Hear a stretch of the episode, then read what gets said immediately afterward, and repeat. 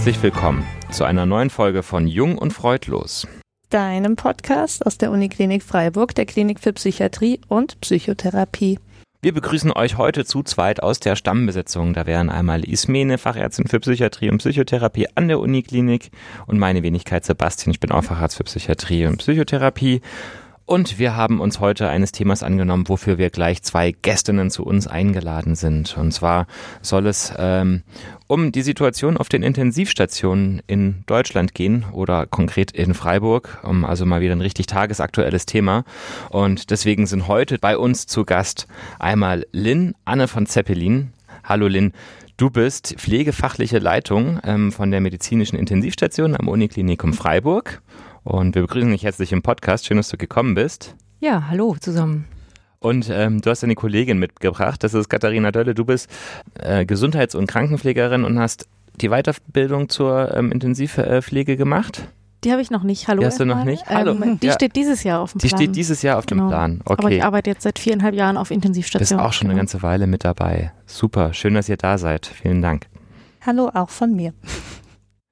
Genau, und heute wollen wir uns eben mit dem schon angekündigten Thema besch beschäftigen. Und ähm, bevor wir aber gleich ganz tief in die Materie einsteigen, müssen wir uns nochmal über die Oder-Fragen unterhalten. Ismene, Genau. legst du los? Ja, Moritz hat freundlicherweise, Grüße von Moritz an dieser Stelle, uns Ja. ein paar Mori-typische Oder-Fragen zur Verfügung gestellt, nämlich zwei für jede von euch. Und dann würde ich mal anfangen mit dir, Lynn. Ähm, bitte sage uns, was dir am meisten zusagt von den folgenden drei Dingen. Monitor, Manitou oder Morgengruß. Morgengruß. Warum entscheidest du dich für den Morgengruß und nicht für den Monitor? Der Monitor ist sowieso da, aber den Morgengruß, den muss ich aktiv tun und der gefällt mir. Und das ist ein guter Start in den Tag. Kann man sich vorstellen. Ein bisschen Achtsamkeit, die man Ja. dann mitnimmt Aber auf hallo. die Intensivstation. Mhm. Das klingt total bodenständig. Gut. Sehr gut. Ja. Du hast die erste Oder-Frage geschafft. Okay, Katharina, dann schauen wir mal, wie du dich schlägst. Perfusor, Perfektion oder Perserteppich? Und das ist bei mir, glaube ich, die Perfektion, weil ich ziemlich perfektionistisch bin und Ja. meine Arbeit versuche, ziemlich perfektionistisch zu machen, Okay. was manchmal dann auch ein bisschen schwierig ist. Ja, ja, ne, das ist ein zweischneidiges Schwert, diese Genau, Perfektion. Okay, alles klar, cool. Aber danke für deine Ehrlichkeit. So, Lynn, zweite Runde. Tubus, Kubus oder Skibus? Der Skibus, ich kann nicht Skifahren, aber da denke ich, Ich spontan nicht. daran, dass ich in den Schnee darf. Und das gefällt mir. Das heißt, du würdest dann im Zweifelsfall auch mit Schneeschuhen in den Schnee Na, ziehen. Na sicher, es finden sich immer irgendwelche Möglichkeiten, sich im Schnee zu beschäftigen. Sehr gut. Und jetzt gibt's ja auch wieder Schnee. Ja, Ganz im Gegensatz zu der Zeit, wo Sebastian im Skiurlaub war. ja, genau. Aber ich bin heute schon durch den verschneiten Schwarzwald gefahren. Das war sehr, sehr schön. Katharina, Kurve, Kanzel oder Kerze? Puh. Ähm, dann nehme ich die Kanzel, weil wir so vorne auch unseren Bereich ne- nennen, ähm, wo unser Monitoring ist und wo wir dann sitzen und dokumentieren. Und weil das so der Bereich ist, wo man im Dienst mal seine Kollegen sieht, wo man mal zusammenkommt, kurz mal quatscht. Und das ist eigentlich sehr angenehm, wenn man nicht immer nur in seinem Zimmer steckt, sondern auch mal seine anderen Kollegen im Dienst trifft und einfach mal kurz noch jemand anderen sieht. Okay, Genau. also die Kanzel sozusagen als äh, Social Hotspot ähm, auf der Intensivstation und der Punkt, an dem auch alle Patienten überwacht werden können. Genau. Okay, super. Ja, damit sind wir ja schon gleich im Thema. Vielleicht könnt ihr uns ja mal eine kurze, ähm, einen kurzen Überblick geben, was auf eurer Intensivstation eigentlich grundsätzlich alles so behandelt wird. Ja, bei uns wird eigentlich fast alles behandelt. Ähm, wir sind ja eine interdisziplinäre, internistische Intensivstation. Das heißt, ähm, wir machen eigentlich wirklich fast alles, was nicht operiert werden muss. Also manchmal auch kleine Operationen, die liegen auch manchmal bei uns. Ähm, jetzt ganz viel Corona-Patienten, ähm, Lungenversagen, Leberversagen, Herzpatienten, also nach ähm, Herzinfarkt oder Herzversagen. Mhm. Da ist eigentlich eine ganz bunte Mischung bei uns an Patienten. Deshalb wird es auch nie langweilig und man lernt auch jeden Tag dazu, Mhm. jeden Tag was Neues. Und noch eine Verständnisfrage. Interdisziplinär bedeutet das Arbeiten verschiedene äh, Fachrichtungen mit auf der Intensivstation oder wie können wir uns das vorstellen? Ja, einerseits das und andererseits eben, dass wir nicht auf ein Krankheitsbild oder auf eine Fachdisziplin ähm, Mhm. uns quasi wie sage ich das Festlegen. jetzt? Dass wir nicht Ja. nur eine Fachdisziplin Mhm. da haben, sondern dass wir eben verschiedene Fachdisziplinen haben, so Kardiologie, Pulmologie. Na, Mhm. verstehe. Genau. Spannend. Gastroenterologie, Nephrologie. Sehr gut. Und Mhm. was sind denn ähm, eure Aufgaben auf der Station? Als, jetzt fällt mir wieder das schlaue Wort nicht ein. Als, Pflegende? als Pflegende, als ähm, Gesundheits- und Krankenpfleger, wollte ich sagen. Ja, also wir haben in der Regel zwei Patienten, für die wir zuständig sind, also eine Pflegekraft, zwei Patienten.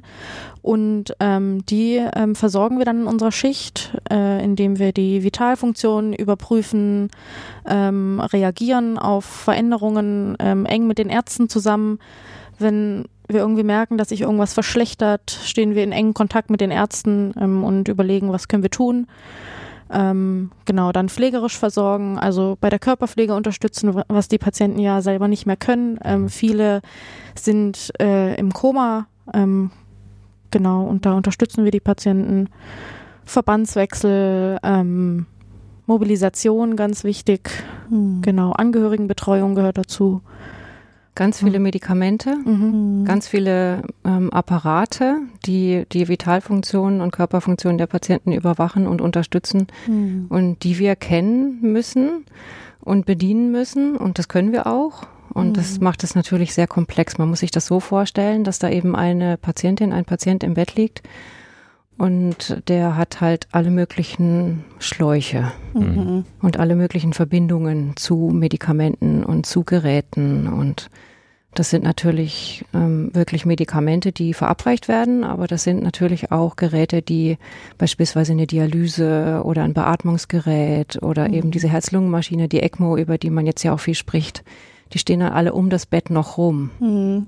Da hatte ich immer großen Respekt, wenn ich mal im Rahmen des Studiums Mhm. auf der Intensivstation war, weil ich finde, man verliert ganz schnell die Orientierung vor lauter Geräten und überall bimmelt was und dann die ganzen Perfusoren, wo man ja auch genau einstellen muss, wie schnell läuft das rein. Also das ist, glaube ich, echt eine Welt für sich. Und man muss Ja. diese ganzen Töne kennenlernen. Also das ist für jeden, der bei uns neu auf Station kommt, tatsächlich was, was sehr irritierend ist, dass wir dann einfach echt wissen, äh, welcher Ton ist es, welches Gerät ist es, Mhm. muss man rennen oder nicht und vor allen Dingen von wo kommt es. Mhm. Das ist total faszinierend, wie man da drauf so getriggert ist. So, wenn irgendwas piepst und da sitzt ein Auszubildender, der das noch nicht kennt und auf einmal springen alle auf, dann weiß er, okay, das ist gerade irgendwas Wichtiges, aber wenn wir sitzen bleiben und sagen, nee, es, es ist nur irgendwie die Topspüle im Schmutzraum, da ist alles gut. da ist man einfach total drauf getriggert Okay. und interessant wird's, wenn irgendein Geräusch ist, was äh, man nicht zuordnen kann. Dann sind alle auf einmal sehr hellhörig und gehen auf Suche. Ähm, das ist immer auch ganz witzig eigentlich. Ja. Okay. Wie organisiert ihr euch eigentlich in eurer Arbeit da? Also wie arbeitet ihr? Habt ihr einen, einen 9-to-5-Job oder wie sieht das bei euch eigentlich konkret aus? Ja, eigentlich fast jeden Tag anders. Ähm, Mhm. Also wir sind ja im Dreischichtsystem, Mhm. ähm, Früh-, Spät-, Nachtschicht und wir haben dann noch ähm, einen Kerndienst bei uns, der von 8 bis 16 Uhr ist, also mal eine normale Arbeitszeit. Mhm. Ähm, und ja, das wechselt auch völlig unwillkürlich. Also ich kann nicht sagen, ich habe eine Woche früh, eine Woche spät, sondern das ist, ja, ich habe jetzt die Woche schon spät gehabt, früh gehabt, Kern gehabt. Das ist ganz unterschiedlich bei uns. Man Mhm. muss sehr flexibel sein. Okay. Auch der Schlaf-Nacht-Rhythmus muss relativ flexibel sein, höre ich Ja. daraus. Auf jeden Fall. Das ist manchmal ein bisschen Mhm. schwierig, gerade wenn man Nachtdienst hatte, dann wieder in den normalen Rhythmus zurückzukommen. Mhm. Mhm. Ja. Und Okay. Wochenende? Ja, so im Schnitt zwei im Monat. Zweimal im Monat, äh, zwei Wochenende im Monat Ja, arbeitet genau. ihr.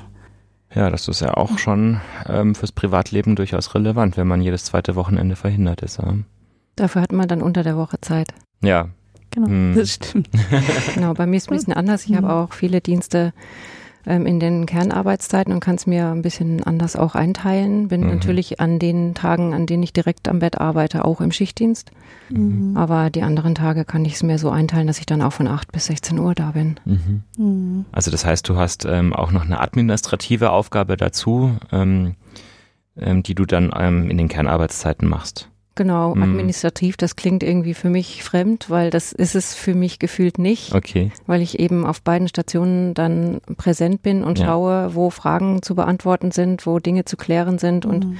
nebenher auch eben an Standards weiterarbeite Mhm. und ähm, Sachen recherchiere, um sie dann wieder zurück in die Praxis zu geben und Netzwerkarbeit mache mit anderen Abteilungen und ähm, auch als Ansprechpartnerin zur Verfügung stehe, wenn irgendwie Not am Mann ist und hier und da helfe. Also das ist schon, ich bin nicht administrativ gefühlt nicht administrativ tätig. Also es geht darüber deutlich hinaus. Ja, ja, ja. also das okay. ist auch so die, ja. dieses Qualitätsmanagement, mhm. was auch eben über mich auf Stationen laufen soll. Mhm. Ja. Mhm. Jetzt stecken wir ja schon eine ganze Weile in der Corona-Pandemie. Was habt ihr denn da für Veränderungen in eurem Intensivalltag bemerkt, als es losging?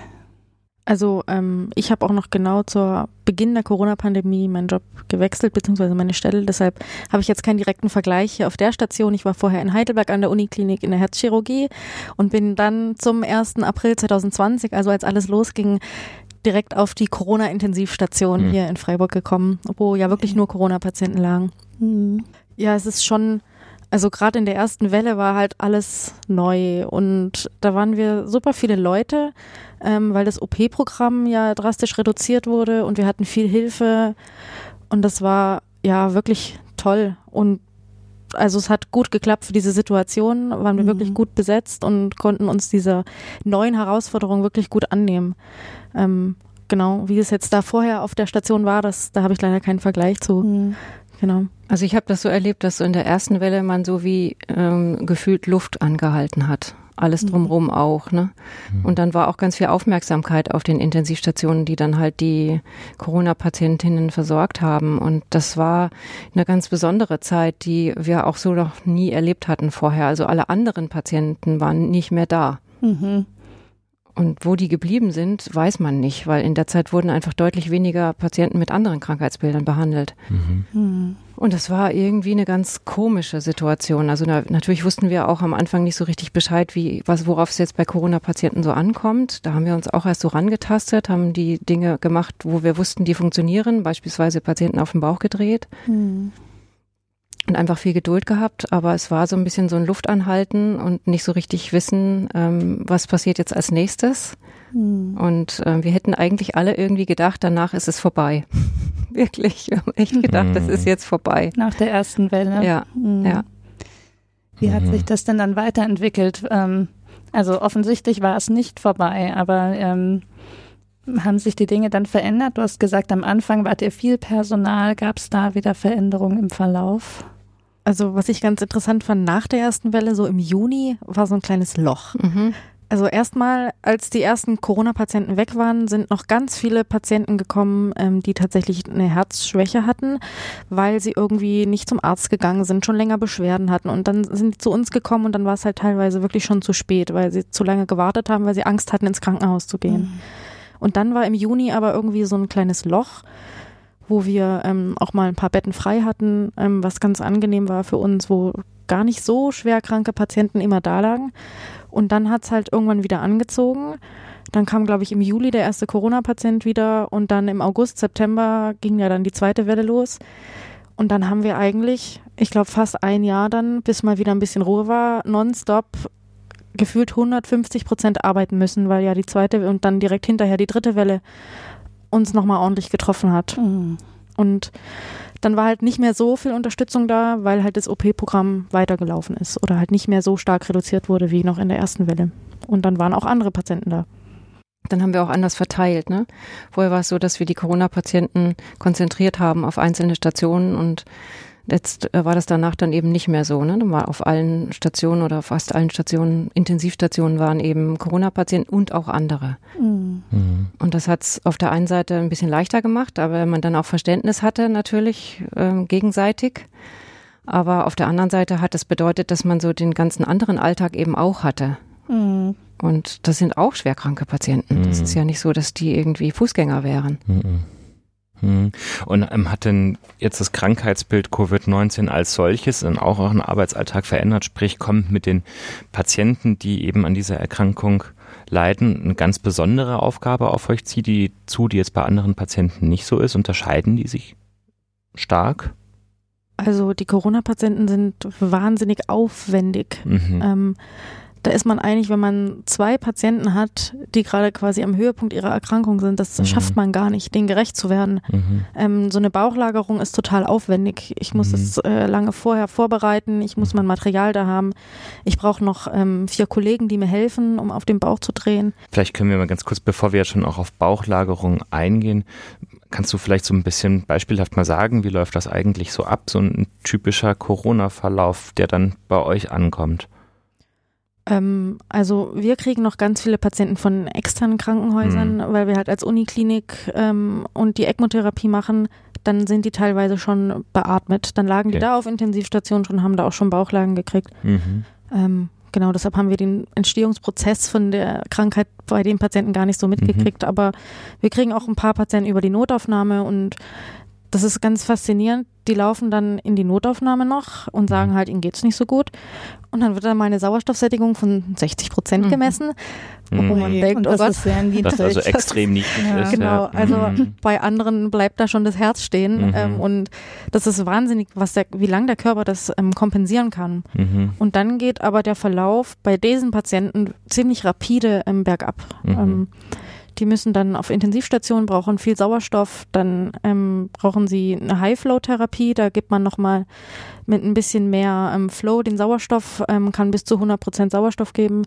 Dann müssen sie an die ähm, NIF-Maske, das ist so eine ganz enge Maske, die aufs Gesicht gesetzt wird. Ähm, das ist für viele Patienten schwierig zu tolerieren, ähm, weil die wirklich einfach ganz eng drauf sitzt. Da darf keine Luft nebenher gehen. Und dann ähm, irgendwann, wenn sie das nicht mehr schaffen, ähm, dann müssen sie intubiert werden und dann gibt's eigentlich auch meistens ziemlich zügig eine ECMO gelegt und dann geht's auf den Bauch. Mhm. Und das geht dann ein paar Wochen. Also mal kurz noch um die Begriffe, mal kurz um die Begriffe nochmal zu erklären. NIF, das wäre dann die nicht-invasive Beatmung, also eine Maske, die dicht abschließt und über Druck wird dann die Luft in die Lunge gepumpt. Und bei einer Intubierung, da sprechen wir davon, dass ein Schlauch in die Atemwege eingelegt wird und dadurch ähm, die Atemwege innerhalb vom Bronchialsystem abgedichtet werden und dann auch die Luft reingedrückt werden kann. Genau. Hm. Und jetzt die und die ECMO. ECMO musst du auch noch erklären. Die ECMO würde ich auch noch erklären. Bei der ECMO würde man dann ähm, Katheter in ähm, den Blutkreislauf legen und das Blut durch eine Maschine leiten, die dann ähm, das Blut außerhalb vom Körper mit Sauerstoff versorgt, nicht wahr? Ja. Mhm. Also ziemlich heftige Maßnahmen, die wahnsinnig invasiv sind. Und du hast jetzt gesagt, das NIF ist was, was nicht toleriert werden kann. Können die Patienten da überhaupt noch bei Bewusstsein sein?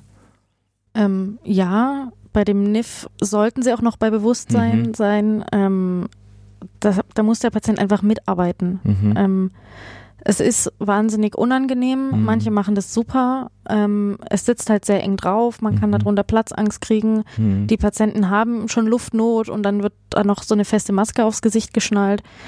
Dann ähm, bieten wir manchen Patienten auch an, dass sie sich mit der Maske auch noch auf den Bauch lagern, damit wir also da schon die Bauchlagerungstherapie anfangen. Das tolerieren leider nicht alle. Und ähm, manche tolerieren es und manche kommen dann auch um den Atemschlauch rum damit. Mhm. Aber wenn wir halt sehen, dass das über viele Tage oder über viele Stunden geht, wenn die dann nur noch an dieser Maske sind und sobald man sie kurz abmacht, sofort entsättigen und nicht mal mehr sprechen können, weil sie keine Luft kriegen. Und wir sehen, es geht nicht mehr und ähm, die können nicht mehr, sie haben keine Kraft mehr, dann kommt man halt leider nicht um den ähm, Atemschlauch rum. Mhm. Mhm. Mhm. Man weiß es halt nicht vorher. Also man kann das irgendwie nicht vorhersagen. Das ist das und es Mhm. verlangt den Patienten wirklich viel ab. Und besonders dann ist es schwierig, wenn es eine Sprachbarriere noch gibt. Und das war in letzter Zeit einfach auch häufig. Mhm. Und oder eine kulturelle Barriere gibt. Oder wenn es eben auch äh, insgesamt so vom Mitmachen und vom Verständnis her nicht mitgetragen wird. Und dann können wir es zwar versuchen zu erklären, aber Mhm. es wird dadurch trotzdem nicht besser erträglich. Mhm. Mhm. Und das wirklich, das verlangt den Patienten eine ganze Menge ab. Mhm. Ja. Mhm. Und wenn die Patienten dann intubiert werden müssen, also den Atemschlauch kriegen, dann nehme ich an, kriegen sie wahrscheinlich auch Schlafmittel, sind dann in einem künstlichen Koma. Mhm. Das heißt, von da an ähm, habt ihr es dann mit jemandem zu tun, der nicht mehr wach ist und nicht mehr mithelfen kann, oder? Was wahrscheinlich ja auch den, die Arbeitsintensität mit beeinflusst. Ja, zunächst mal ist es am Anfang eigentlich einfacher. Mhm. Also weil die ja dann wirklich, wenn sie schlafend sind, ähm, dann kann man viele Arbeitsabläufe auch ganz gut planen. Das weiß man dann vorher, was als nächstes kommt. Mhm. Aber dann sind halt solche Dinge wie ähm, jemanden mit Beatmungsschlauch und mit ECMO auf den Bauch drehen eben auch dran und sehr aufwendig. Und jeder Mensch ist anders. Jeder Mensch muss individuell geplant auf den Bauch so gelegt werden, dass er mhm. gut liegt. Mhm. Und das ist gar nicht so einfach, wie man so glaubt. Wir mhm. denken, auf dem Bauch legen ist einfach, aber mhm. jemand hat anatomische Verhältnisse, die man dann berücksichtigen muss dafür, die, die eben erfordern, dass man dann manchmal auch noch eine Person mehr ist oder mhm. zusätzliche Lagerungshilfsmittel braucht und ja, mhm. genau.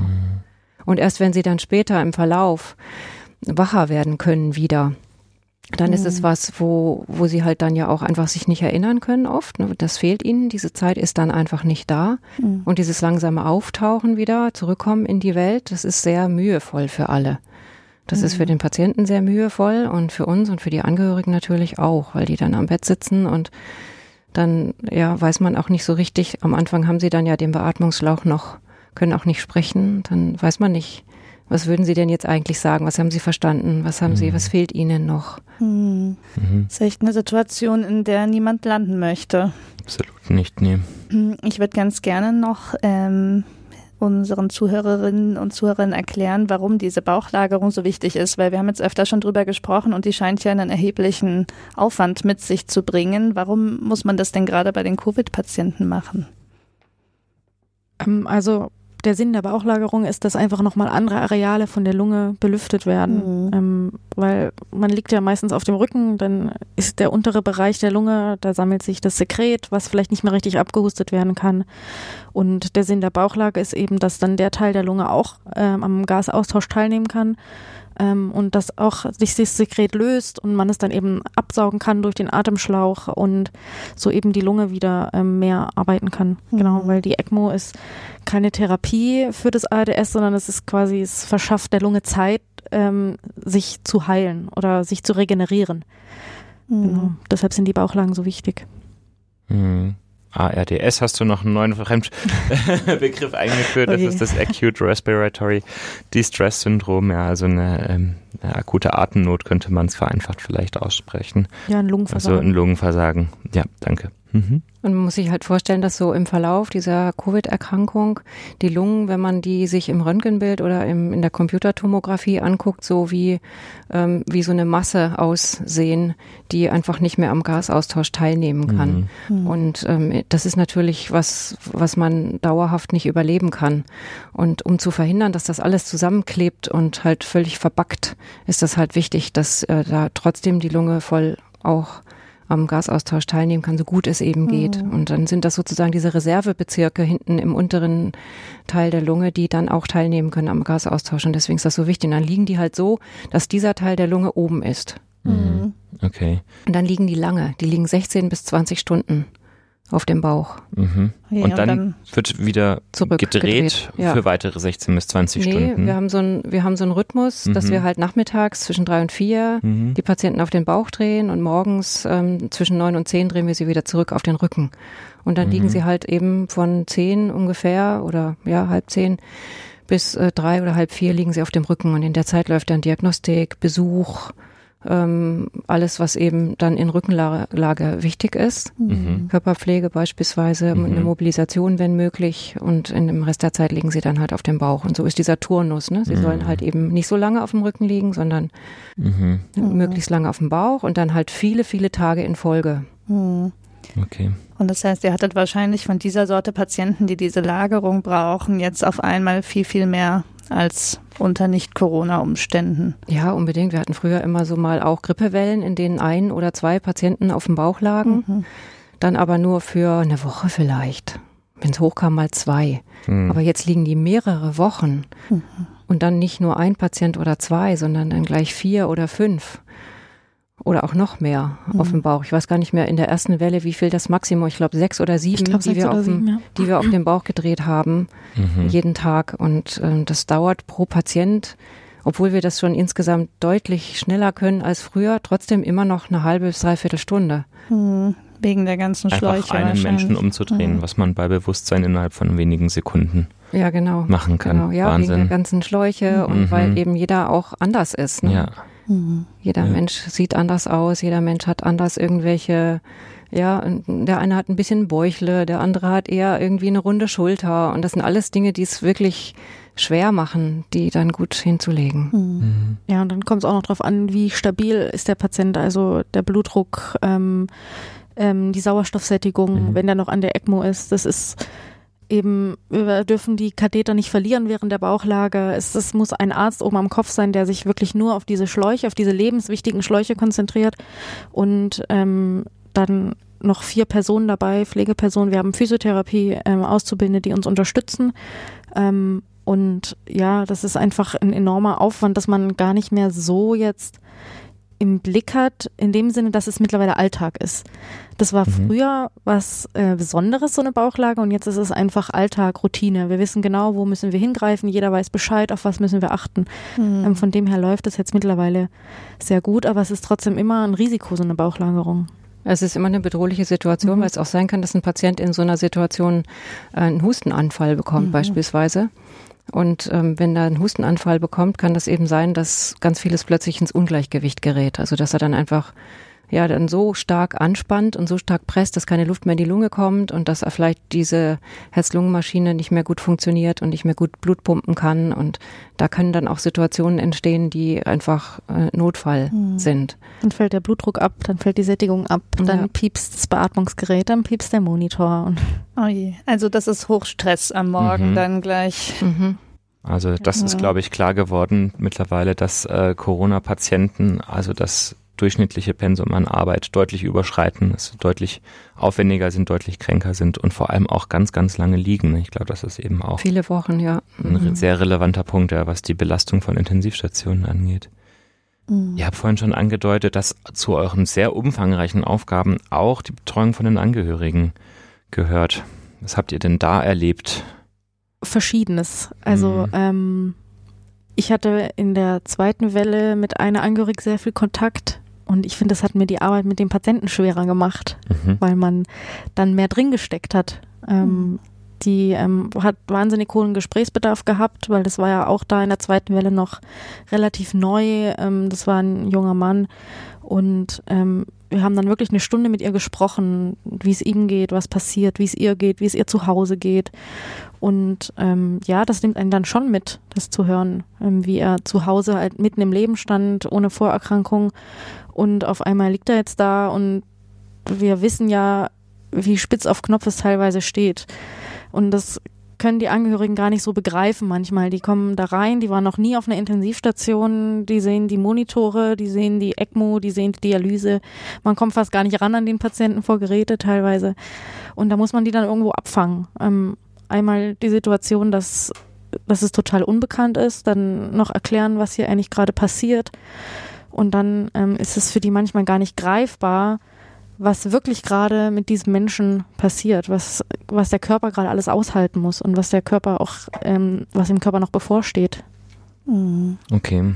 Waren ja auch Bilder, die immer ähm, sehr durch die Medien gegangen sind, dass ähm, Angehörige zu Anfang ja auch gar nicht die Intensivstationen betreten durften, dass dann mit Handy oder iPad ähm, von intubierten Angehörigen Abschied genommen werden mussten. Hat euch das auch, ist das euch auch so passiert?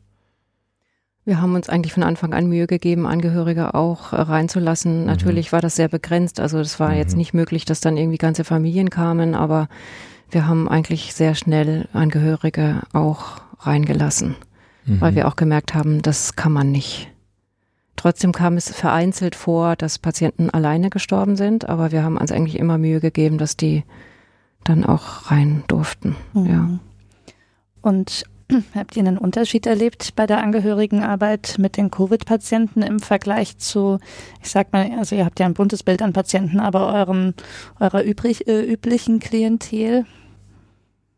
Es kommt immer auf die Krankheit auch drauf an. Wenn es jetzt ein Patient ist mit einer chronischen Erkrankung, der vielleicht schon mehrere Krankenhausaufenthalte hat, jetzt oder zum Beispiel eine Krebserkrankung, wo es absehbar wird, dass es irgendwann eine palliative Situation wird, also dass man nicht mehr das Leben retten kann, dann ähm, ist das was anderes, als wenn jetzt da ein junger Mensch von so einer Krankheit aus dem Leben gerissen wird mhm. und dann auf einmal innerhalb von äh, Tagen oder Stunden sich so verschlechtert, dass er da von diesen Maschinen abhängig ist.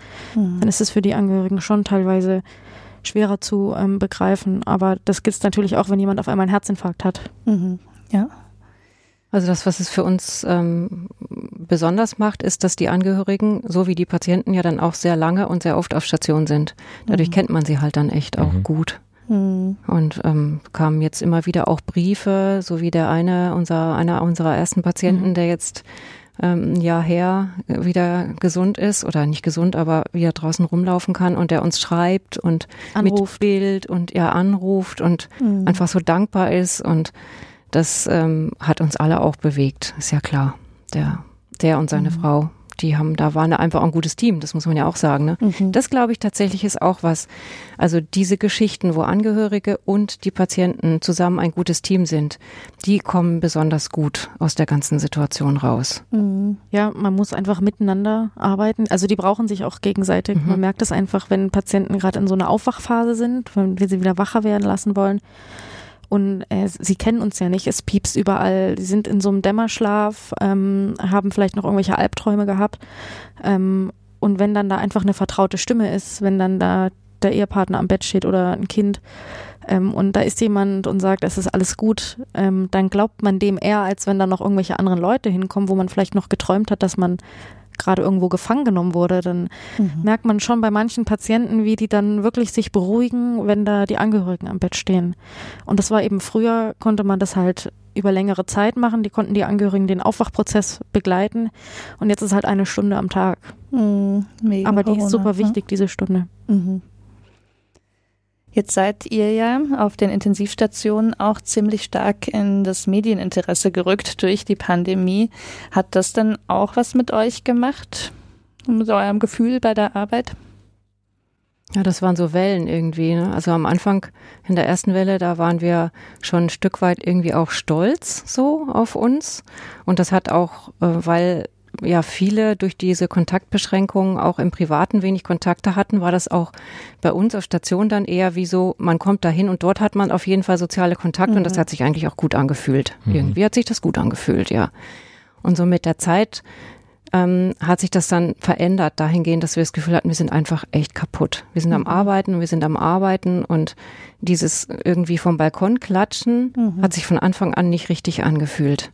Ja. Also Anerkennung durch Klatschen vom Balkon oder durch Berichterstattung in den Medien ist okay, aber am Ende muss die Arbeit auch irgendwie geschafft werden und dafür mhm. Gehör zu finden, ja. ähm, das ist echt wichtig. Ja. Ja. Und ihr musstet richtig viele Überstunden machen, hattest du gesagt. Also quasi 150 Prozent stemmen. Ähm, das äh, kann man sich ziemlich gut vorstellen, dass äh, man sich da dann vielleicht ähm, durch das Balkonklatschen nicht so wirklich belohnt, sondern eher so ein bisschen abgespeist fühlt. Das mit 150 Prozent war aber nicht mhm. auf die Überstunden gemeint, sondern mhm. einfach dieses Arbeitspensum an einer Schicht. Also, also die Arbeitsdichte quasi, quasi. In einer mhm. Schicht quasi für mehrere Schichten gearbeitet mhm. gefühlt. Weil okay. man eben einfach gar nicht hinterher. Man ist nur noch mhm. hinterhergerannt. Ja, oh genau. je, okay. Und um, normalerweise mhm. ist es ja so, dass man auf einer Intensivstation immer stressige Phasen hat und danach kommen wieder ruhigere Phasen. Das hat es immer schon mhm. so gegeben. Schon, ja, immer. Und jetzt ist es halt eigentlich schon sehr lange auf so einem Niveau, dass man eigentlich die ganze Zeit mit Hochkonzentration arbeitet und man weiß schon, wenn man kommt, dann hat man acht Stunden Hochkonzentrationsarbeit und danach ist man echt auch erledigt. Und das geht aber jetzt schon so lange so. Mhm. Also das kostet einen echt auch was. Also das geht, das können wir auch alle, aber manchmal denkt man, puh, die Zeiten, wo es mal ruhiger ist, die haben auch einfach einen Sinn gehabt. Ja. Dass man mhm. sich irgendwie wieder erholt, wieder sammelt, dass man auch mal längere Zeit mit einem Patienten oder einem Angehörigen sprechen kann. Mhm. Manchmal hetzt man ja auch dann wirklich einfach weiter, weil man weiß, das nächste ist auch noch zu erledigen. Und aber solche Gespräche mit Angehörigen oder mit Patienten, die machen ja auch uns, tun ja auch uns gut. Das mhm. ist ja nicht nur für die Patienten wichtig. Ja. Mhm. Uns bleiben ja wahrscheinlich auch ganz viele andere Dinge liegen, die in ruhigeren Phasen sonst irgendwie noch angegangen werden könnten, wie zum Beispiel ähm, Teamgeist stärken ja, oder ähm, wahrscheinlich auch organisatorische Aufgaben oder mal den Medikationsschrank aufräumen oder ähnliches. Aber ihr habt jetzt gerade schon sehr eindrücklich beschrieben, wie anstrengend diese Arbeit für euch ist. Und ich möchte mal sagen, also das ist ja auch eine Form von psychischer Belastung, der ihr da auch ausgesetzt seid. Ähm, hat das nochmal so ein bisschen was mit euch gemacht? Habt ihr das auch gemerkt, ähm, dass ihr als Person vielleicht jetzt auch mehr mit nach Hause nehmt? Ja, also ich hatte jetzt im Oktober, November, Dezember so einen kleinen Tiefpunkt. Mhm. Ähm, ich habe dann auch meine Arbeitszeit reduziert, ähm, weil ich einfach gemerkt habe, ich kann nicht mehr abschalten. Ähm, ich brauche einfach ein bisschen mehr frei, mehrere Tage am Stück mal, um wirklich runterzukommen. Ähm, weil das schon einfach wahnsinnig viel ist, was wir die letzten zwei Jahre da erlebt haben und auch machen. Ähm, und weil das ja auch für uns belastend ist. Wir, wir haben auf der Arbeit mit Corona zu tun und wir kommen nach Hause und das ist ja dann das Gleiche, was jeder Mensch hat. Wir haben ja auch die Kontaktbeschränkungen. Wir können auch nicht auf Konzerte gehen oder in Urlaub fahren einfach, mhm. sondern wir haben einfach irgendwie 24-7 mit Corona zu tun. Und das ist wahnsinnig schwer abzuschalten. Und dann schaltet man den Fernseher an und dann ist da wieder Corona. Mhm. Ähm, und das hat mich jetzt schon sehr beschäftigt, jetzt gerade Ende des Jahres, ähm, so dass ich dann eben die Konsequenz gezogen habe, weniger zu arbeiten, um wenigstens da von diesen Worst-Case-Fällen äh, ein bisschen Abstand nehmen zu können. Ähm, mhm. Ja, die Stimmung auf Station war auch irgendwann angespannt. Ähm, mhm. Also jetzt gerade, als dann die Omikron-Welle angekündigt war, hat man schon gemerkt, wie so die Stimmung so ein bisschen angezogen hat, weil alle einfach nicht wussten, was kommt jetzt auf uns zu und auch so, jetzt, jetzt geht es schon wieder los. Mhm. Ähm, ja, also wir sind, glaube ich, alle, uns reicht jetzt mit Corona langsam. Mhm. Ähm, wir, wir müssen da halt durch. Und wenn man dann aber halt auch noch irgendwie im Fernsehen Bilder von irgendwelchen Demos sieht, ja. Ähm, Wie fühlst du dich dabei dann? Wütend. Mhm. Äh, es macht mich wahnsinnig wütend. Ähm, traurig, dass es so gerade, was da gerade passiert, mhm. dass es auch eskaliert teilweise. Und ja, auch, ich bin noch so ein bisschen verständnislos. Also klar, wir sehen da, was passieren kann. Und für uns ist es ganz klar, dass man sich an diese Regeln halten muss, dass wir da irgendwie durchkommen, um eben die Kontakt, ähm, um die Fallzahlen zu reduzieren, mhm. ähm, dass wir nicht ähm, zulaufen mit Patienten, weil es gibt auch noch genug andere Krankheitsbilder, die intensivpflichtig sind. Die sind mhm. ja trotzdem noch da. Und dass manche Menschen aber da jetzt so auf die Straße gehen und so dagegen sind. Also es ist jetzt nicht mal die, die sich unsicher sind mit der Impfung, sondern die, die wirklich erzählen, Corona gibt's nicht. Mhm. Ich weiß gar nicht, was ich dazu sagen soll. Ich verstehe es nicht. Ich kann es mhm. nicht verstehen. Da sprichst du, glaube ich, vielen, vielen aus dem größeren medizinischen Bereich, also sehr aus der Seele, äh, aus allen mhm. Berufsgruppen. Ja, das kann einen so richtig umtreiben. Das kann einen wahnsinnig umtreiben. Also ich hatte solche Phasen auch, gerade in Bezug auf das Thema Umgang mit Un Ungeimpften. Und ich habe gemerkt, wie sehr mich das aufregt. Und ich kann aber mit diesem Stresspegel, den man hat, wenn man sich aufregt, gar nicht dauerhaft umgehen. Das geht ja gar nicht. Mhm. Wie soll man den wieder loswerden? Mhm. Und dann ähm, gab es natürlich auch Phasen, wo ich irgendwie dachte, ich muss mich irgendwie distanzieren von Menschen, die ungeimpft sind. Ich kann, möchte darüber auch nicht ständig sprechen müssen. Ich möchte auch nicht ständig als Expertin, nur weil ich im Gesundheitssystem arbeite, dastehen, mhm. weil das bin ich nicht. Ich kann nur sagen, ich kann es kaum aushalten, diese Argumentation nachvollziehen zu müssen und dann vielleicht sogar noch zu sagen, ja, kann ich verstehen, weil ich kann es nämlich eigentlich nicht verstehen. Mhm. Ja, ihr seid da wirklich ganz besonders in dem Spannungsfeld, weil ihr ja an der Front arbeitet, an der Corona-Front. Und ähm, ich kann mir vorstellen, dass, dass eure emotionalen Reaktionen da dann wahrscheinlich noch mal stärker ausfallen gegenüber Gegnern, Corona-Gegnern, Impfgegnern, was auch immer, als es, ähm, als es bei allen anderen, ähm, die pro Impfung sind, sowieso schon der Fall ist, weil ihr seht es halt Tag für Tag.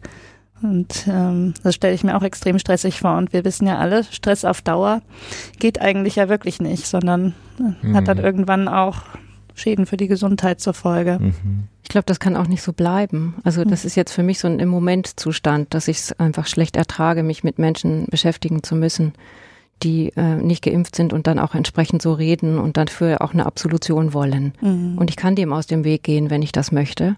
Ich kann auf Stationen bei der Arbeit damit gut umgehen, weil ich dann das professionell hinkriege, aber so sonst fällt es mir schwer. Aber das kann so nicht bleiben. Also wenn ich mir jetzt mal vorstelle, in einem halben Jahr wäre das immer noch so, da muss sich auch bei mir was ändern. Mhm. Das, ich kann nicht dauerhaft mit der Idee rumlaufen, dass Menschen, die sich nicht impfen lassen wollen, für mich zu meiden sind. Mhm. Ähm, aber das ist jetzt halt noch vorgegriffen. Ich denke halt nur, man kann sich nicht darüber dauerhaft aufregen. Das muss mhm. irgendwie.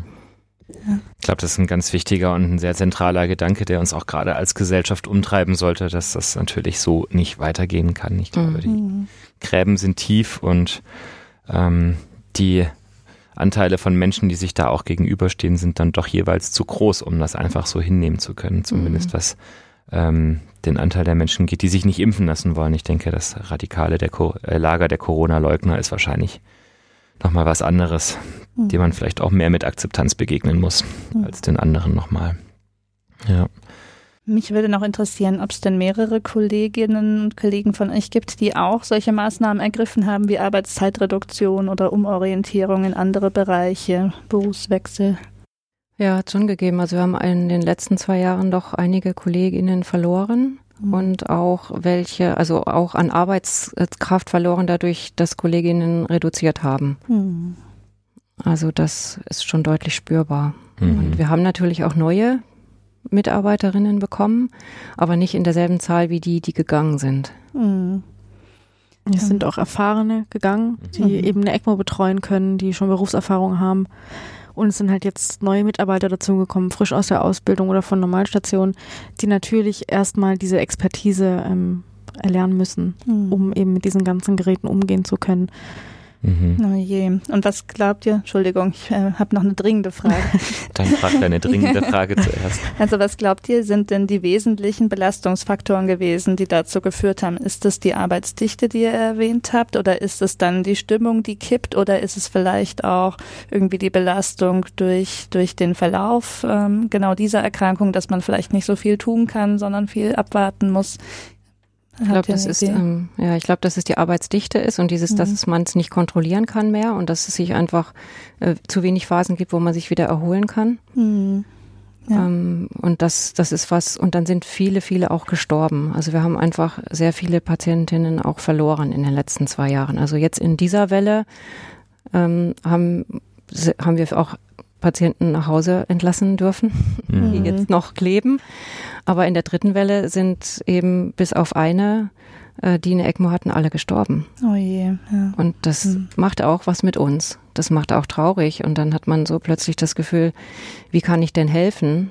wenn ich weiß oder ich spüre oder ich merke oder ich erfahre, dass halt viele von denen sterben. Mhm. Das hat uns umgetrieben. Und es war auch so, dass wir ja auch viele junge KollegInnen bekommen hatten, die dann praktisch direkt in die Corona-Zeit hinein ihre ähm, ersten äh, Jahre auf der Intensivstation erlebt haben. Und für die muss sich das ja so anfühlen, als sei das Normalität. Mhm. Und dass man dann, wenn man das hochrechnet, glaubt, das schaffe ich nicht übers ganze Leben, mhm. das ist schon auch klar. Mhm. Also das ist äh, völlig verständlich. Mhm. Wenn man mhm. nicht erlebt hat, dass es auch anders war, weil es immer so anstrengend ist. Ja, wenn man gar keine Erfolgserlebnisse hat.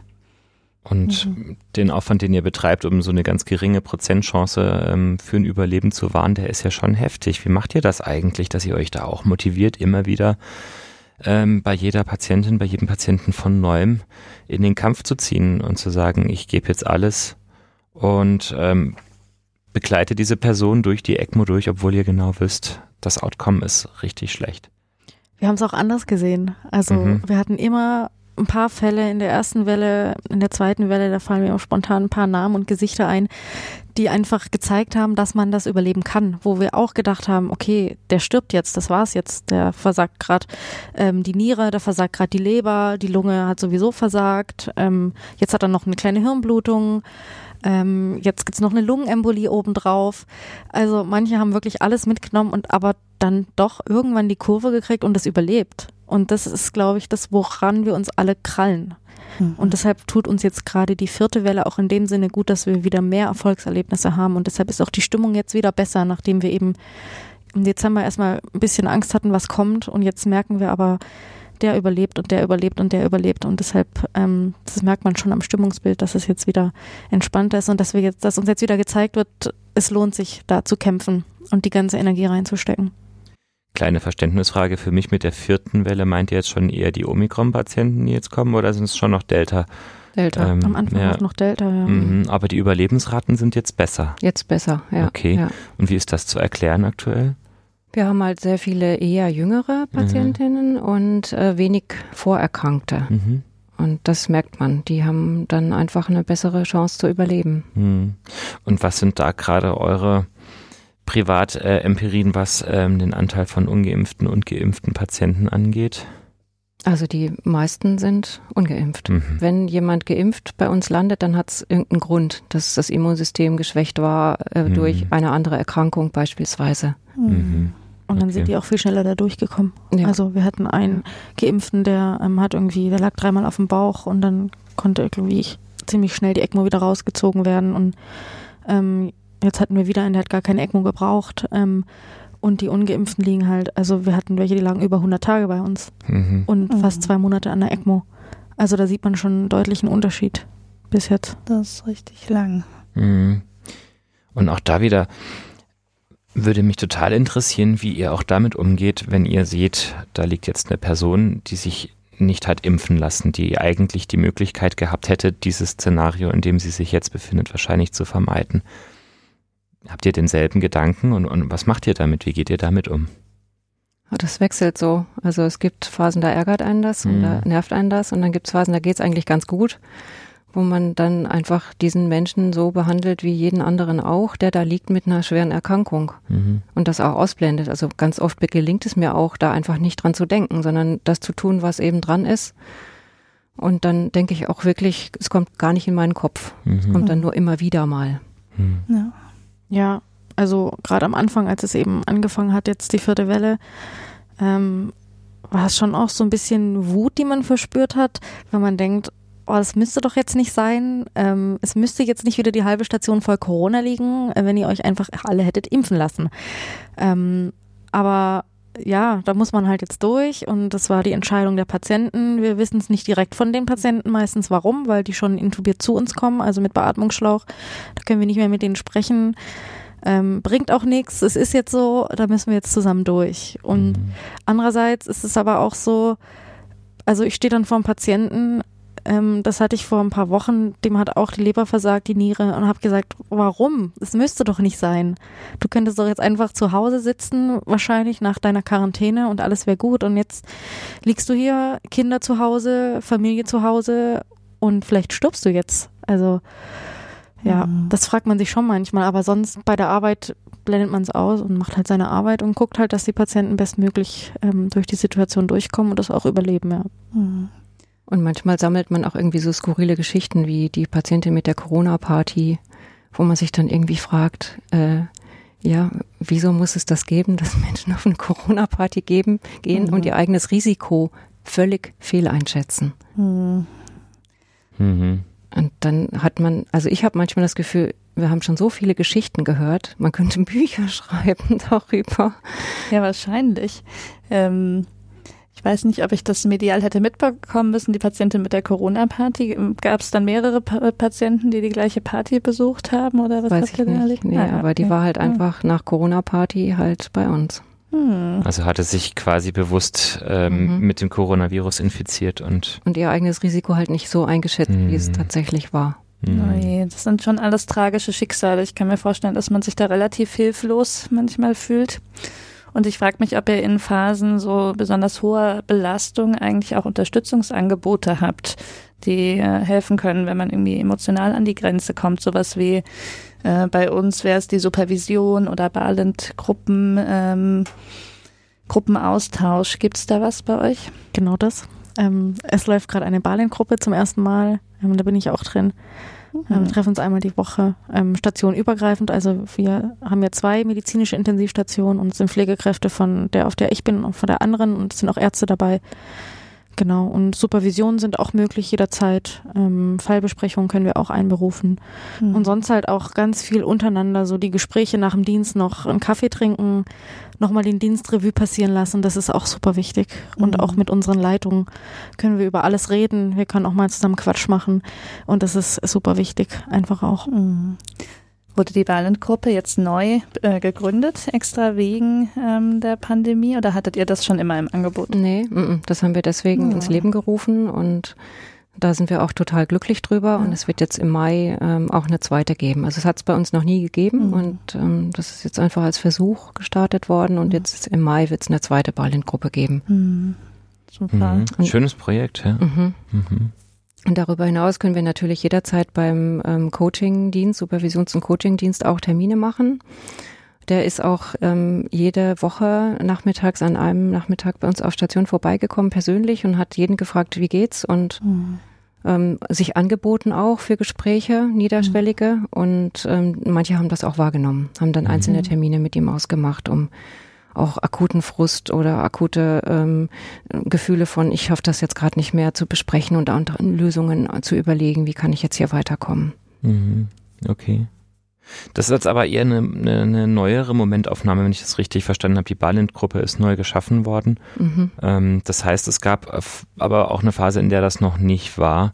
Ähm, gab es denn auch mal eine Situation, in der ihr euch so richtig alleingelassen gefühlt habt oder habt ihr davon vornherein irgendwie gute Methoden gefunden? Also wir haben eigentlich ziemlich schnell schon gleich in der ersten Welle angefangen, ähm, eben diesen Supervisor mit einzubauen, mhm. dann halt Fallbesprechungen mhm. und ähm, auch die ähm, Seelsorge mit mhm. Äh, ins Boot zu holen. Und da waren viele Angebote da, nur ist es dann halt auch manchmal so, dass man dann lieber nach Hause geht, als jetzt nochmal irgendwie äh, in so eine Gruppe zu gehen oder halt eben jemanden ähm, anzurufen und zu fragen, kann ich mal quatschen? Und da ist eben dieses, dass man sich im kollegialen, kleinen Kreis nochmal nach dem Dienst kurz zusammensetzt, das ist einfach von unschätzbarem Wert. Mhm. Und ähm, das ist oft so niederschwellig und so hilfreich, das ähm, kann auch eben gut sein. Aber diese Strukturen wie eine Balling-Gruppe dann jetzt ins Leben zu rufen, das freut uns sehr, dass wir das mhm. jetzt machen konnten. Und das mhm. ist, glaube ich, auch was, was wir weiter beibehalten werden, weil das äh, eben irgendwie auch ein Erfolg ist. Mhm. Ja. Es freut natürlich auch uns als PsychiaterInnen, ähm, dass da ähm, auch diese emotionalen Bedürfnisse berücksichtigt werden. Das ist ja relativ fortschrittlich, ähm, würde ich behaupten, für den Bereich der somatischen Medizin, wenn man denkt, vor 20 Jahren Bahnengruppe auf Intensivstation. Da wäre wahrscheinlich nicht so gut angekommen. Gelächter geerntet vielleicht.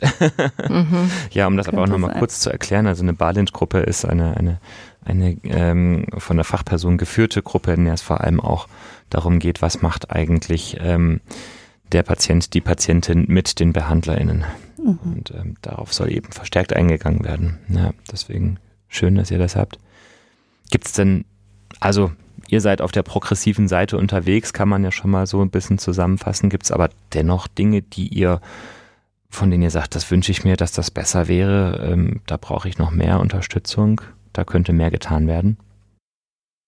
Also ich wünsche mir, dass äh, das, was wir tun, äh, politisch gesehen wird und dass diese ganzen Bemühungen, das ähm, Pflegepersonal so zu stärken, dass wir diese Arbeit, die so verantwortungsvoll und so wichtig ist, auch tun können, dass das in die richtige Richtung weiter verfolgt wird. Und das hoffe ich. Das ist ein, auf einem Weg jetzt. Weil wir haben auch vor der Pandemie schon gemerkt, dass wir eigentlich mit dem Personal, was wir haben, diese Anforderungen nicht täglich schaffen können. Mhm. Und jetzt haben wir das dauerhaft. Und das ist was, was, wenn ich mir in die nächsten fünf Jahre denke, ähm, eigentlich nicht mehr geht. Und da hoffe ich, dass das eben in Zukunft mehr Gehör findet und dass es besser abbildbar ist, was wir alles machen und wie viel Verantwortung wir auch haben. Mhm. Und dass da Möglichkeiten gibt. Das ist das, was ich mir wünsche. Ja. Ja, ich hoffe auch, dass da politisch ähm, weil mal was angegangen wird und auch mhm. wirklich was angegangen wird und nicht nur irgendwie alle neun Monate mal ein Pflegebonus ausgezahlt wird, wenn man da, damit ist das Problem nicht gelöst. Mhm. Ähm, und ja, wir haben jetzt ein bisschen Gehör gefunden, aber man hat auch das Gefühl, dass das jetzt genauso schnell wieder abgeflacht ist eigentlich, weil es funktioniert ja. Ähm, mhm. Weil wir hängen uns halt rein und machen's und dann springt man halt mal wieder ein und so wird der Laden irgendwie am Laufen gehalten. Und ja, das ist ein bisschen schade, weil das auf unsere Kosten geht und es steigen schon junge Leute aus dem Beruf aus, weil es einfach zu viel ist. Ähm, das müsste nicht sein, wenn man mhm. da ein bisschen was ähm, von, der, von politischer Seite machen würde. Mhm. Ja, das ist extrem schade. Und wir haben schon gehört, also was ihr nicht unbedingt braucht, ist äh, Applaus. Aber was wären denn konkrete Dinge, die erforderlich wären, damit sich die Lage wieder entspannt bei euch? Weniger schwerkranke Patienten auf einmal. Das mhm. wäre schon mal sehr gut. Mehr Personal wahrscheinlich. Ja, ja. natürlich. Mhm. Ja. Ja, und es liegt mhm. gar nicht unbedingt an der Bezahlung. Ähm, klar, wäre ein bisschen mehr Geld schön, weil wir einfach eine wahnsinnig große Verantwortung haben. Also mhm. wir haben das Leben von diesen Patienten in unseren Händen. Mhm. Ähm, aber genau, mehr Personal. Und ich glaube, es gibt viele Leute, die das interessant fänden, diesen Beruf, aber halt sagen, ah, Schichtdienst, Nachtdienst geht nicht, ich habe Kinder zu Hause, das schaffe ich nicht. Oder halt dieses Arbeitspensum einfach auf Dauer nicht schaffen. Dann Rückenprobleme, so ein Klassiker eigentlich, mhm. ähm, weil die Patienten halt auch schwerer werden. Ähm, ja, da muss man einfach was machen, dass die mhm. Arbeitsbedingungen an sich irgendwie angenehmer werden. Ich glaube ja, eine 30-Stunden-Woche ist das neue 100 Prozent. Mhm. Dafür würde ich plädieren. Weil, das dass man mit mhm. 38,5 Stunden bis zur Rente arbeitet, das ist selten. Mhm. Und wenn man das nicht tut, dann hat man nämlich doch zu wenig Geld. Mhm. Und das ist eben was, was ja auch eine Kontroll, ein Kontrollmechanismus ist, dass ich einfach nicht 100 Prozent arbeite, damit ich besser mit dem Arbeitspensum klarkomme. Mhm. Und dafür braucht man mehr Geld. Ja. Mhm. Und bei weniger Arbeitszeit, das ist mal, mhm. denke ich, ein konkreter Vorschlag, den du da so gemacht hast, man auch mal ein bisschen Orientierung bekommt, was vielleicht politisch mal umgesetzt werden müsste. Wenn man nämlich so ein bisschen guckt, wie die Prognosen aussehen, die sind ja durchaus düster und es steht ja schon ein ähm, erheblicher Pflegenotstand bevor, der wahrscheinlich uns als, als Gesellschaft auch alle betreffen wird, weil es ja nicht nur um Intensivstationen geht, mhm. sondern auch um ganz essentielle Bestandteile der Gesundheitsversorgung. Also ich glaube, kreative Lösungen und Vorschläge sind gefragt. Es ist ein Problem, das uns alle angeht. Und Professionalisierung noch weiter. Mhm. Also da ist ja Pflege auch schon auf einem Weg. Mhm. Ja, es gibt jetzt auch viele Möglichkeiten, Pflege zu studieren, Pflegemanagement, Pflegewissenschaft, Pflegepädagogik und das weiterzuentwickeln und da auch in den Berufsfeldern halt mehr Möglichkeiten der Beschäftigung zu finden und anzubieten für Menschen, die das studiert haben ähm, mhm. um sich einzubringen in diesem Gesamtkonstrukt Krankenhaus, Krankenversorgung, ähm, Gesundheitsversorgung. Das mhm. ist Zukunft. Mhm. Ja. Ihr möchtet bestimmt an der Stelle vielleicht auch ein bisschen Werbung machen für zukünftige KollegInnen. Vielleicht könnt ihr uns einmal sagen, was ihr denn besonders mögt an eurem Beruf und ähm, wie ihr es schafft, ähm, in eurem inneren Gleichgewicht zu bleiben. Und äh, also vielleicht habt ihr einen kleinen Lifehack für Entspannung bei der Arbeit. Ähm, was ich besonders mag an meinem Beruf, äh, sind die Momente, wenn man da wirklich äh, schwerkranke Patienten hat und ähm, es denen dann besser geht. Und was eben jetzt über Weihnachten haben wir so viele Karten gekriegt und das ist einfach so toll, wenn man dann nochmal wirklich sieht, was man geleistet hat. Ähm, und dass es sich gelohnt hat, diese ganze Arbeit da reinzustecken. Oder wenn ein Patient ähm, Danke sagt, das äh, mhm. tut einfach wahnsinnig gut, ähm, weil einem dann nochmal bewusst wird, dass man dem eben nicht nur das Überleben gerettet hat, sondern dass es ihm dabei vielleicht auch noch gut ergangen ist. Also, dass man sich für den Patienten so eingesetzt hat, dass er keine Schmerzen hatte und Mhm. Ja, einfach, dass er sich den Umständen entsprechend wohlgefühlt hat, jetzt um es mal so auszudrücken mhm. und eben diese positiven Verläufe zu sehen. Ja, das gibt ganz viel Sinnempfinden ja. wahrscheinlich in dem Beruf. Ja. Die Frage muss man sich nie stellen, mhm. ob der Beruf nee. sinnvoll oder gerechtfertigt ist. Genau. Mhm. Und ja, was ähm, mein äh, Gleichgewicht auf der Arbeit irgendwie dafür sorgt, ist, also wir haben ein unfassbar tolles Team bei uns und wir haben einen unfassbar tollen Zusammenhalt und dass man einfach mit den Kollegen dann auch mal Quatsch redet. Also wir sind natürlich jederzeit professionell, aber man muss halt auch einfach mal ähm, sich gegenseitig so ein bisschen foppen und ähm, auf jeden genau, Fall Spaß haben bei der Arbeit und das ist bei uns möglich und das deshalb kommt man auch gerne dahin, auch wenn es noch so stressig ist. Ähm, das genau. ist sehr schön. Lynn, wie geht's dir mit der Arbeit?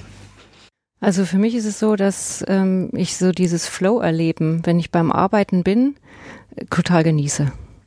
Das gefällt mir. Hm. Und es fühlt sich einfach sinnvoll an. Es fühlt sich sinnvoll an, eine Beziehung zu einem Menschen einzugehen, der dort liegt und aufzunehmen, was braucht er gerade, was tut ihm gut, was tut ihm nicht so gut und dann mit den Angehörigen zusammen. Das ist irgendwie halt, ja, wie so eine, wie so eine äh, Gruppe oder wie so ein Geben und Nehmen, wo ich halt das Gefühl habe, das fühlt sich total sinnvoll und richtig und wichtig an. Und das ist natürlich super. Ich meine, wo gibt's das, dass man zur Arbeit geht und das Gefühl hat, wow, ich habe hier irgendwie was geschafft. Mhm. Ja, und das fühlt sich gut an. Und ähm, ein, ein Arbeitshack oder Live-Arbeitshack ähm, ich habe mal ganz früher so ein Stressbewältigungsseminar ähm, auch hier in der Klinik gemacht und da ging es darum, wie kann man für sich selber sorgen bei der Arbeit, wenn man in einer stressigen Situation ist. Und es gibt immer wieder Tage, da schafft man es kaum auf Toilette zu gehen oder was zu trinken zwischendurch. Mhm. Und da kam dieser Tipp, ähm, ich könnte mir ein ähm, Stück Schokolade mitnehmen und das so im Mund zergehen lassen. Und dann habe ich so bei mir gesagt und auch gedacht, das, ich habe die Zeit gar nicht. Ja, dann renne ich mhm. wieder raus und habe die Stück Schokolade im Mund. Und dann fragte sie mich, ja, wo gibt es denn einen Ort, wo du das tun könntest, wo du nicht gestört wirst? Und dann sagte ich auf der Toilette. Mhm. Und tatsächlich ist die Toilette ein sehr schöner Raum. Das auf der Station. Der Fluchtraum für jeden. Ja. Mal wirklich kurz einfach Ruhe, ohne dass irgendjemand ja. kommt und irgendwas fragt oder irgendwas bimmelt. So, da und das ist ja ein Neubau, der ist, es ist wahnsinnig toll gestaltet, dieser Raum. Also der hat gelbe Fliesen und ist halt indirekt beleuchtet und ist auch nicht so mini. Mhm. Und tatsächlich ist es so, diese Vorstellung mit einem Stück Schokolade im Mund, genießend und dann jetzt diese kleine Auszeit, zwei Minuten auf Toilette zu sitzen und da halt irgendwie sich einfach zu entspannen und kurz mal das Gefühl zu haben, okay, hier kann ich nicht gestört werden, das fühlt sich gut an.